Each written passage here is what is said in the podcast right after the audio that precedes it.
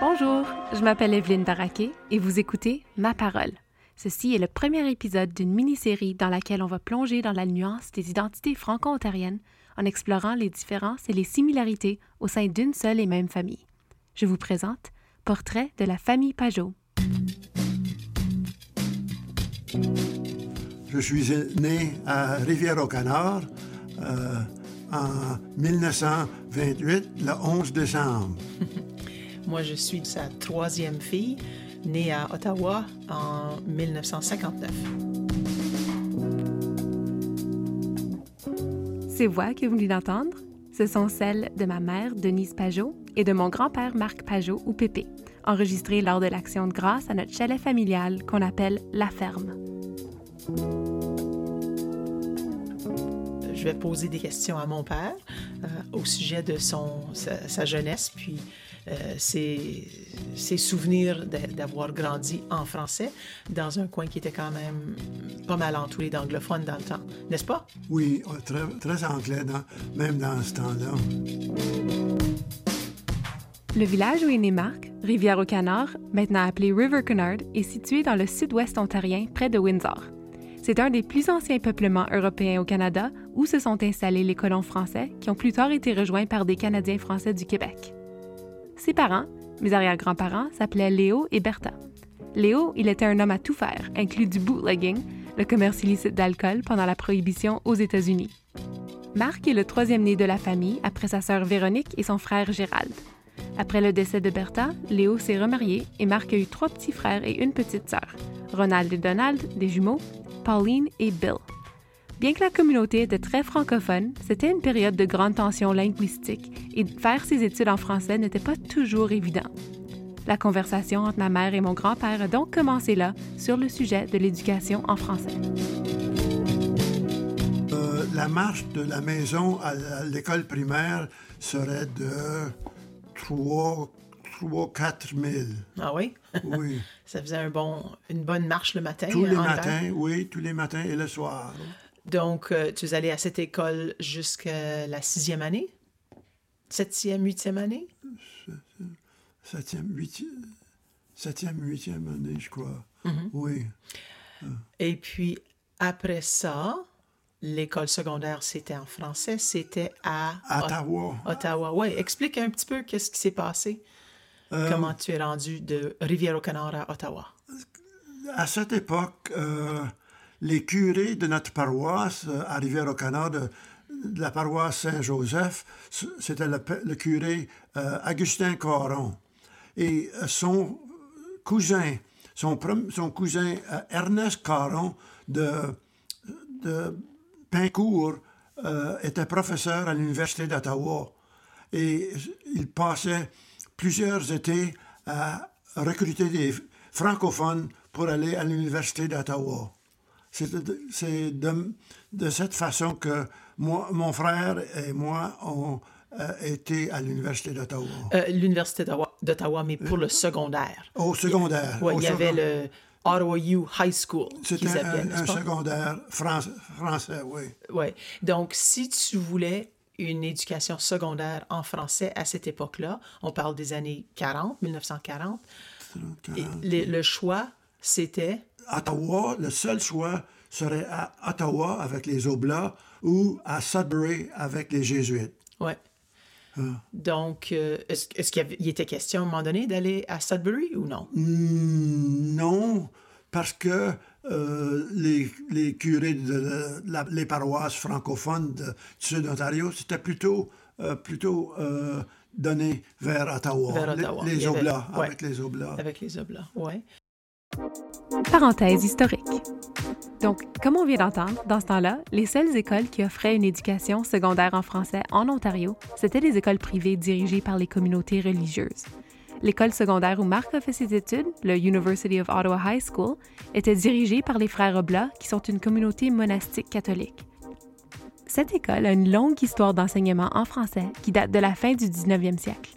La plupart de ces écoles privées inclus University of Ottawa High School, ont fermé leurs portes dans les années 1960 à cause de la concurrence des écoles publiques françaises. Fin de la parenthèse. Et pour tes parents, c'était c'était quand même assez cher. Oui, ce serait euh, un dollar, un dollar par jour, je crois. Ah oui, Ça- ça- à cette époque. Puis on on était deux, alors c'est le double, oui. Mm-hmm. Et ma sœur, évidemment, aussi, est venue euh, à, à l'école euh, l'école normale à, à Ottawa. Est-ce que est-ce qu'elle avait étudié en français? L'école normale pour être professeur à ce moment-là, c'était en français? Elle avait fait son, son école, euh, son secondaire à l'école Saint- euh, au collège Sainte-Marie à, à Windsor. Alors, il y avait, c'était bilingue. Bilingue, OK. Pas- Alors, alors euh, elle a continué à faire so- son, l'école normale en français. en français à Ottawa, Mm-hmm. elle aussi. Alors, Donc, il y avait des options euh, bilingues dans le temps? Plutôt de à l'école, euh, euh, le collège de, euh, où Véronique a été à Saint Mary's. Mais c'était pour des filles. C'était pour les filles. Pour les garçons, Il y avait la- le collège l'Assomption. Oui, il y avait du bilingue. il y avait quelques... Oui, mais pourquoi vous n'êtes pas allés là? Parce que les, les plus jeunes dans la famille sont allés là. N'est-ce pas? Oui, euh, Ron et Don ont, Mm-hmm. là. Mais c'était pas. Il y avait moins de français. Oui, moins de fran- beaucoup moins de français. La distance entre Rivière-au-Canard et Ottawa, c'est 750 km, ce qui me semble être terriblement loin, surtout à cette époque-là et quand on a seulement 13 ans. Étant donné les épreuves à franchir, je voulais demander à Pépé ce qui a tant motivé ses parents à faire cette décision. le recrutement des euh, francophones de l'Ontario était fait par les curés de la paroisse. Qui avait- Avec, avec, euh, le père Caron, que- qui était Augustin Caron, qui était notre, paroi- euh, notre prêtre paroissial, et son cousin euh, Ernest Caron, de Saint- sa famille venait de Pincourt. Donc, euh, donc, il y avait quand même, dans ce temps-là, les gens écoutaient le curé. Ben, C'était Oui. c'était très encouragé. Oui, ben oui, euh, c'était très normal. C'était Oui, très- il y, en avait beaucoup de, Oui, de qui sont allés. Mes amis, Ah Montforton, Ro- Rousseau, euh, Rousseau euh, Paul Dufour, mon bon ami Paul, c'est toutes des... Ils sont tous allés sont- à Ottawa. sont tous oui, Donc, il y en oui. avait pas mal qui sont allés Ah oui, en gang. Et puis, qu'est-ce que, euh, quand tu, quand tu y penses maintenant de ces années-là, c'est- c'était une bonne éducation? Ah oui, ah oui, c'était une bonne éducation. Mm-hmm. C'était tous euh, très organisés, comme de raison. Nous, sommes- nous sommes tous pensionnaires. Oui, pensionnat, puis, puis vous restiez à Tabaret, n'est-ce pas? euh, à Tabaret. oui. Dans le, le grand building qui est maintenant, le, c'est le sigle de l'Université d'Ottawa, la, la vieille bâtisse. Oui. C'était ça, le Tabaret. Vous étiez... Au deuxième étage, au troisième étage, oui. C'était un pensionnat C'était moment-là. pensionnaire. Puis les classes étaient dans le même building? Oui, oui, c'était tous dans Tous le même là, ouais. building. Puis tu retournais à la maison à Windsor pour Noël, pour l'été? Oui, euh, pour Noël et à l'été, euh, après les examens de, du mois de euh, mai à fin mai. Mm-hmm. Puis vous étiez, euh, t- t'étais là de 9e année jusqu'en 12e année? Douzième année. Donc quatre années. Quatre années, Ouais. oui. Est-ce que c'était difficile? C'était comment l'ajustement d'aller de Windsor à Ottawa? C'était très difficile. C'était très difficile parce qu'on on se sentait pas mal isolé. Euh, Quoique on avait beaucoup d'amis, euh, c'était un gros changement. C'était un gros changement. Euh, Est-ce que tu trouvais que à Ottawa c'était plus francophone qu'à ah Windsor? ben oui, c'était Ah oui? beaucoup plus francophone qu'à Windsor. Mais est-ce que les gens remarquaient que ton accent était différent ou ta façon de parler? Est-ce qu'ils remarquaient que tu venais pas d'Ottawa? Oui, à, à Ottawa, oui. C'est Oui. c'est assez, assez, euh, commun parce qu'ils savaient qu'on venait du Sud-Ontario, oui. Oui, est-ce qu'on te faisait des commentaires? Non, euh, non, il, il faisait quelques petits commentaires. mais, Oui. Euh, c'était rien de bien grave. On vous appelait des petits canards de la rivière au canard? Euh, les petits canards de la rivière au canard. Oui. C'était. Est-ce qu'il y avait comme des, des expressions que, que, que des gens ont remarquées? ou- Non. il- c'était plutôt euh, normal, il n'y avait pas Ouais. grand-chose. Ben, je, je sais qu'une chose que, que je pense que ça tient de Rivière-au-Canard, euh, quand tu parlais des fois, tu disais Ah oui, eux autres, ils, ils sont allés, tu disais ils sont- Ils sontaient. Oui, il y avait des expressions comme Oui, ça. de- ouais. C'est ça. Ah, puis, euh, est-ce que les, les frères Oblat vous ont fait des remarques, vous ont corrigé bien vite là-dessus? Oui, on il fallait à pratiquer notre... euh, Le bon français. Le bon français, certainement.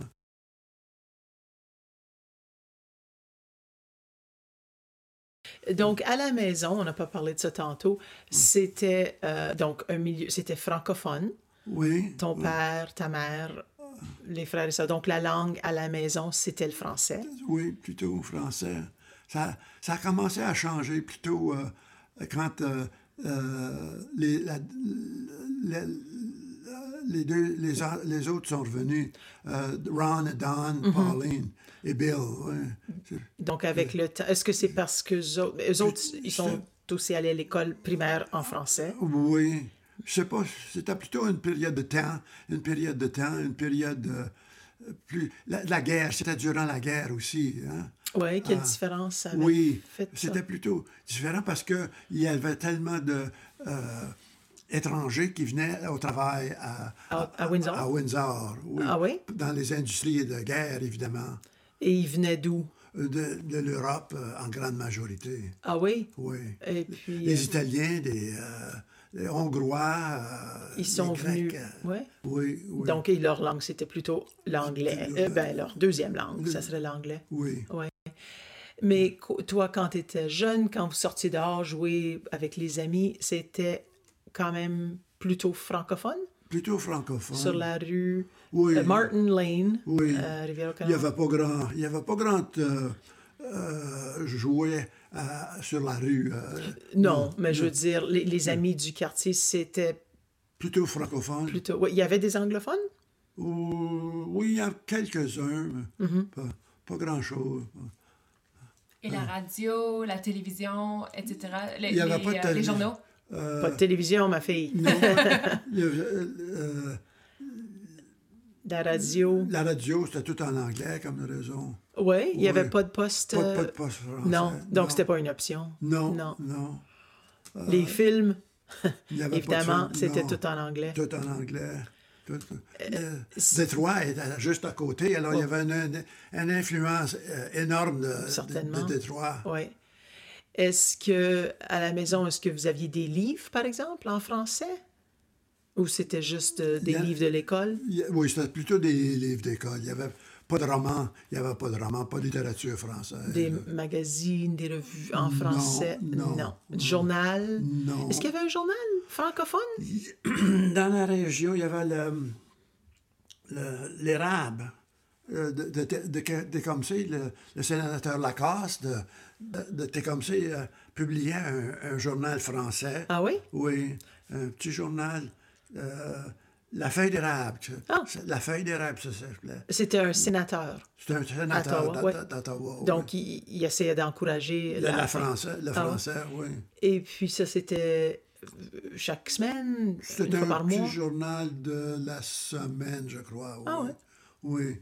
Ça a duré 5-10 ans, probablement. Mm-hmm. Parenthèse historique. Suite à cette conversation, j'en ai appris un peu plus sur l'intéressante histoire du journal de la feuille d'érable et de son fondateur, Gustave Lacasse. Lacasse est né au Québec et s'est installé au sud de l'Ontario en pleine crise linguistique et est devenu militant canadien-français. Lui était médecin et il est devenu maire de Tecumseh et a été nommé sénateur par le premier ministre William Lyon Mackenzie King. La Feuille d'érable est un journal qu'il a fondé vers la fin des années 1920. C'était plutôt un journal de combat qui promouvait la défense de la langue et de la culture française et la promotion du catholicisme. La plupart des articles étaient écrits par Lacasse lui-même, qui écrivait sous plusieurs pseudonymes. Le journal a existé pendant 30 ans et a publié sa dernière édition en mars 1958, pas trop longtemps après la mort de Lacasse. Fin de la parenthèse. Donc, euh, à un moment donné, un moment historique, tu avais rencontré ma mère, Annette. vous vous êtes rencontrés à Windsor. À Windsor, dans un restaurant, oui. J'aurais dû poser un peu plus de questions ici. J'ai interrogé ma mère à ce sujet plus tard et elle m'a raconté que Pépé a en fait rencontré ma grand-mère Annette, une francophone de Windsor, quand il menait un audit à l'entreprise où elle travaillait et leur premier rendez-vous était dans un restaurant qui s'appelle Tunnel Barbecue à Windsor, qui existe toujours d'ailleurs. Ils se sont mariés un an et demi plus tard et ont déménagé à Ottawa après leur mariage en 1956. Et ma mère avait aussi fait des études à Ottawa. Euh, pour elle, c'était sa maîtrise, je crois, euh, en, en euh, Dans le en- service, dans le service social. à Ottawa. Euh, mais c'était en anglais. Je- euh, où est-ce que c'était? Son programme était en, Non, en anglais ou en en français? anglais. En anglais, En ouais. anglais. Mais elle aussi avait vécu à Ottawa et vous avez fait la décision de vous marier et de déménager à Ottawa. Parce qu'on voulait continuer en français, Mm-hmm. continuer euh, euh, notre carrière en français. Oui. Alors, et rester à Windsor? euh, j'ai joint le service de- public à Windsor avec euh, euh, l'impôt, à- sous la condition que je sois transféré à Ottawa. Alors, euh, je m'ai transféré à Ottawa et j'ai resté dans la fonction publique pendant euh, 30, 35 ans. Et pourquoi est-ce que c'était impor- important pour les deux de poursuivre votre carrière en français? C'était normal, c'était le... je- nous, on, a, on a discuté pas, en plusieurs reprises, mais c'était bien, c'était entendu. euh, pour élever la famille en français. C'était euh, entendu, ça, 100%. hein. Et, et puis, vous pensiez pas que... euh, Vous pensiez qu'il y avait plus de chance à Ottawa qu'à Windsor? Oui, oui. Et puis, c'était une- une- simplement une, une question de droit, et c'est, euh, incorporé, dans la vie complètement, dans, dans notre carrière. C'était, oui. C'est intéressant parce que dans le temps, il me semble que plusieurs personnes, les docteurs et euh, l'établissement disaient souvent aux gens que élever leurs enfants dans plus qu'une langue, ça pourrait nuire à leur, à leur apprentissage et qu'ils pourraient être un peu confus s'ils apprennent trop de langues à la fois. Oui, je- euh, Est-ce qu'on t'avait dit ça? On a entendu des rumeurs de cette, euh, Oui. cette chose-là, mais c'est, euh, banal. Ça, Ça vous, euh, ça vous a pas inquiété? ça pas nous a pas que ça? inquiété du tout, non. Non. Parce qu'on a, on ne croyait pas dans cette euh, philosophie-là. Non. OK. C'est- Tant mieux. Tant mieux pour nous. Un an après que Marc et Annette ont déménagé à Ottawa, ils ont eu leur premier enfant, ma tante Marguerite, à qui je parlerai dans le prochain épisode.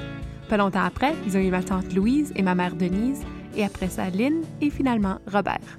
Ces premières années de la vie de ma mère et de ses grandes sœurs, elles les ont passées à Ottawa, dans le sud de la ville.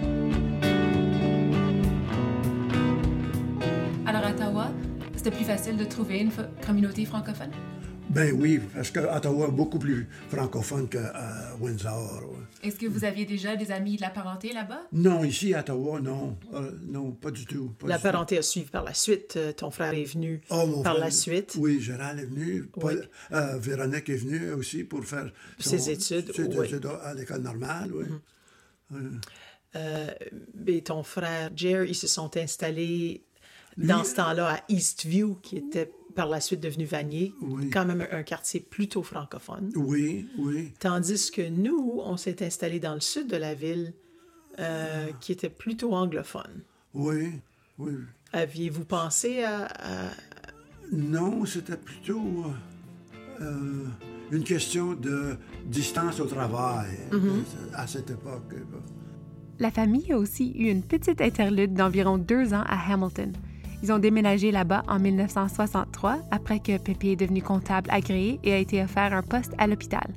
Malheureusement, le patron était désagréable, donc ça n'a pas duré et ils ont fini par retourner à Ottawa où il a trouvé un poste comme fonctionnaire.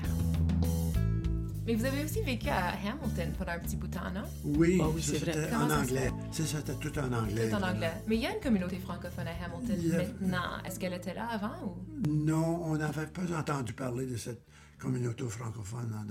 On était là deux ans. peut-être euh, presque deux ans.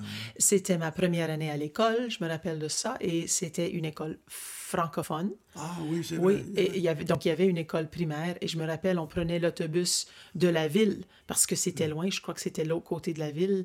Ma mère nous avait donné les instructions, et donc nous trois, on, avait notre dizaine, puis on, on prenait l'autobus de la ville pour se rendre à l'école. Et je me rappelle, par la suite, quand on est venu à Ottawa, il fallait prendre l'autobus, mais c'était l'autobus scolaire pour aller à l'école. Et je me rappelle toujours, maman, c'était gratuit, mais j'avais une grande panique parce que je croyais quand même que le conducteur allait me demander pour mon 10 cents. J'avais très peur de ne pas avoir un petit billet ou une pièce de monnaie. Je n'arrivais pas à croire que c'était gratuit. Est-ce que pendant que vous étiez à Hamilton, il fallait faire un plus grand effort pour parler en français à la maison? Oui, encore. Ah oui. C'était très, très important de parler en français à Hamilton parce que l'environnement est encore plus euh, anglophone qu'à Windsor. Et toi et Mémé, est-ce que vous vous parliez plutôt en français ou en anglais ou un peu des deux? Euh, probablement un peu des deux. Oui. Et ça dépendait de quoi? Si les enfants étaient alentour? ou- Non. Euh, ça dépendait plutôt de la- qu'est-ce qu'on discutait, je suppose. Mais quand vous vous êtes rencontrés à Windsor, c'était en anglais? C'est plutôt en anglais, oui. On- on- nos amis, nos amis euh, qu'on courtoyait dans ce temps-là, c'était plutôt en anglais aussi. En anglais à Windsor. Ah oui. oui. Je pense qu'il me semble que Mémé m'avait dit, euh, ma mère m'avait dit à un moment donné que vous avez fait, vous avez pris une décision consciente, je crois, de nous parler en français quand on était jeunes et de, de, de faire l'effort que la langue à la maison soit en En français. oui. Ouais. oui. Mais c'est drôle parce qu'il me semble que presque la, la même chose est arrivée sur trois générations. Oui. Donc, toi, tes frères et sœurs, vous parliez en français à la maison. Et vers l'âge euh, de l'adolescence, vous avez commencé à parler en anglais. Même chose avec la génération de maman. Vous, vous Oui. parlez en français. À- vers quel âge est-ce que vous avez commencé à, à communiquer, communiquer en anglais plus souvent? Entre nous, je dirais, c'est ça, dans, disons après la, Le secondaire, après le secondaire. ben avant, avant le secondaire, Avant je le dirais vers les secondaire. 10, 12 ans. Parce que Comment ça nous, se fait? Comment ça se fait? Ben, je crois que nous, on avait toujours vécu en milieu anglophone. Anglophone. Donc, c'était français à la maison, l'école était française, euh, primaire et secondaire, mais on habitait toujours dans des quartiers anglais. Euh, De même pour les enfants qui fréquentaient la même école. Donc, à l'école, c'était le français, mais quand le professeur tournait le dos, on se parlait en anglais. oh oui, oui, oui. Je connais ça. Donc, euh, la minute qu'on sortait de la maison, tout était anglais. Donc, c'est vite devenu la langue de communication à l'extérieur. Aussi, il faudrait il faut dire, quoi qu'on avait plus de choix dans ce temps-là, la radio, c'était en anglais, la télévision en anglais. Donc, du point de vue de culture, je dirais c'était plus plutôt anglophone. Donc, dans la famille, il n'y avait pas vraiment une culture de, euh, de consommer des médias du Québec ou de la France ou de la Belgique, etc. Non, non, non. Sauf les Tintins. Comme de raison. Et plus tard, Astérix. Et pourquoi est-ce que vous pensez que vous consommiez plutôt des médias anglophones? Vous étiez plutôt plugged in dans la communauté anglophone que la communauté francophone nord-américaine? L'influence anglaise. C'était quand, quand tu étais entouré de ça, c'était tout partout. Et on n'avait pas de lien avec le Québec On n'avait pas de lien avec le Québec, du tout. du tout. les Pajot de la rivière au Canard qui euh, ferment encore la ferme Pajot depuis 1765, C'est 1750. ouais, deux- 200 ans. 200 ans, la, la ferme Pajot est euh, toujours dans les, euh, entre Windsor et, euh, Windsor et Amherstburg. Oui, moi, je, je, je disais toujours qu'on était de souche pure franco-ontarienne, qu'on avait passé de la France en Ontario, mais je crois que Non. c'est faux. Il y avait quand même, je sais pas si c'était une génération, Non, ou, mais deux- ils ont passé Deux ou trois générations au Québec, Au Québec. À, à Charlesbourg. à Charlesbourg. Oui. ouais. C'est quand même assez loin, puis on a perdu un peu le fil, mais oui, c'est c'est vrai qu'il y avait un peu d'histoire euh, québécoise, mais ça faisait depuis longtemps qu'ils sont installés en Ontario. Et les gens qui euh, cultivent encore, qui font encore de l'agriculture près de Windsor, est-ce qu'ils ont perdu leur français, eux autres? Ou... Oui, Ouais. oui, la grande majorité, la grande, grande majorité ont perdu leur français. malheureusement. Tu penses que si tes parents n'avaient pas fait cette décision de t'envoyer, toi et Gérald, euh, à Ottawa, on ne parlerait plus français dans cette famille? Probablement non. Probablement que non. Wow. Je me rappelle, j'avais, euh, j'ai eu la chance de parler avec mes cousins euh, à un moment donné, puis ceux qui, ceux qui sont plus vieux, euh, donc la génération, ceux qui sont nés en, disons, dans les années 50, ils sont tous allés à l'école primaire en français. Secondaire, dans ce temps-là, il n'y avait pas le choix, c'était tout en anglais. et, et aussi, je crois, c'était l'influence de la télévision qui est rentrée à ce moment-là. Euh, donc, euh, les, les aînés dans la famille, ils ont appris le français, mais très vite, ça, ça avait disparu. Puis les- même les, les plus jeunes euh, n'ont pas appris le français. Et la prochaine génération, ça s'est presque perdu. Oui. Donc, c'était vraiment grâce à l'influence C'est- d'Ottawa. Oui, c'est très... Les pères au blanc. c'est- Oui. Et pour cette raison-là, vous vous êtes aussi installé à Ottawa. Exactement, oui, exactement. Dieu merci, parce que ça a été très utile pour moi de parler, euh, d'être capable de travailler en anglais et en français au gouvernement fédéral pendant 35 ans.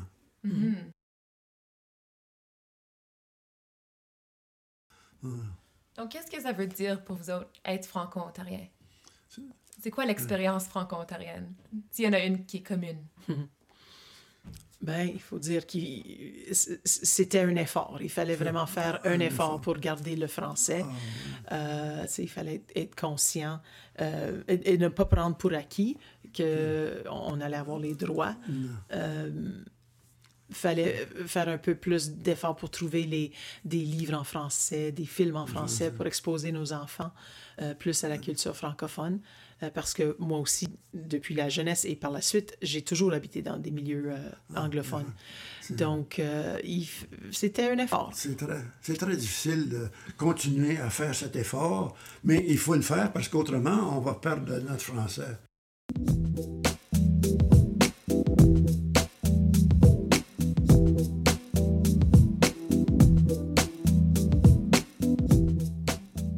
Dire que j'ai beaucoup appris au cours de cette conversation. Bien que j'avais déjà entendu des petits morceaux ici et là du parcours de notre famille, j'étais certainement pas conscient de la difficulté de trouver une école française dans le sud de l'Ontario dans ce temps-là, ni de tous les va-et-vient de Windsor à Ottawa, et que le moteur de ces décisions, c'était le besoin de garder le français dans notre famille et de le transmettre. Ça m'a mené à faire beaucoup de recherches sur l'histoire de l'éducation en Ontario depuis la fin du 19e siècle, un thème qui est tellement central à l'identité et l'histoire collective des Franco-Ontariens, avec des échos qui persistent toujours. On va sûrement en reparler dans les futurs épisodes. Cette conversation était la première de plusieurs que j'ai eues en famille pour décortiquer les questions identitaires et linguistiques que je me pose souvent. Je continue à explorer ces thèmes avec les deux prochaines générations des Pajot dans le prochain épisode. Merci d'être à l'écoute.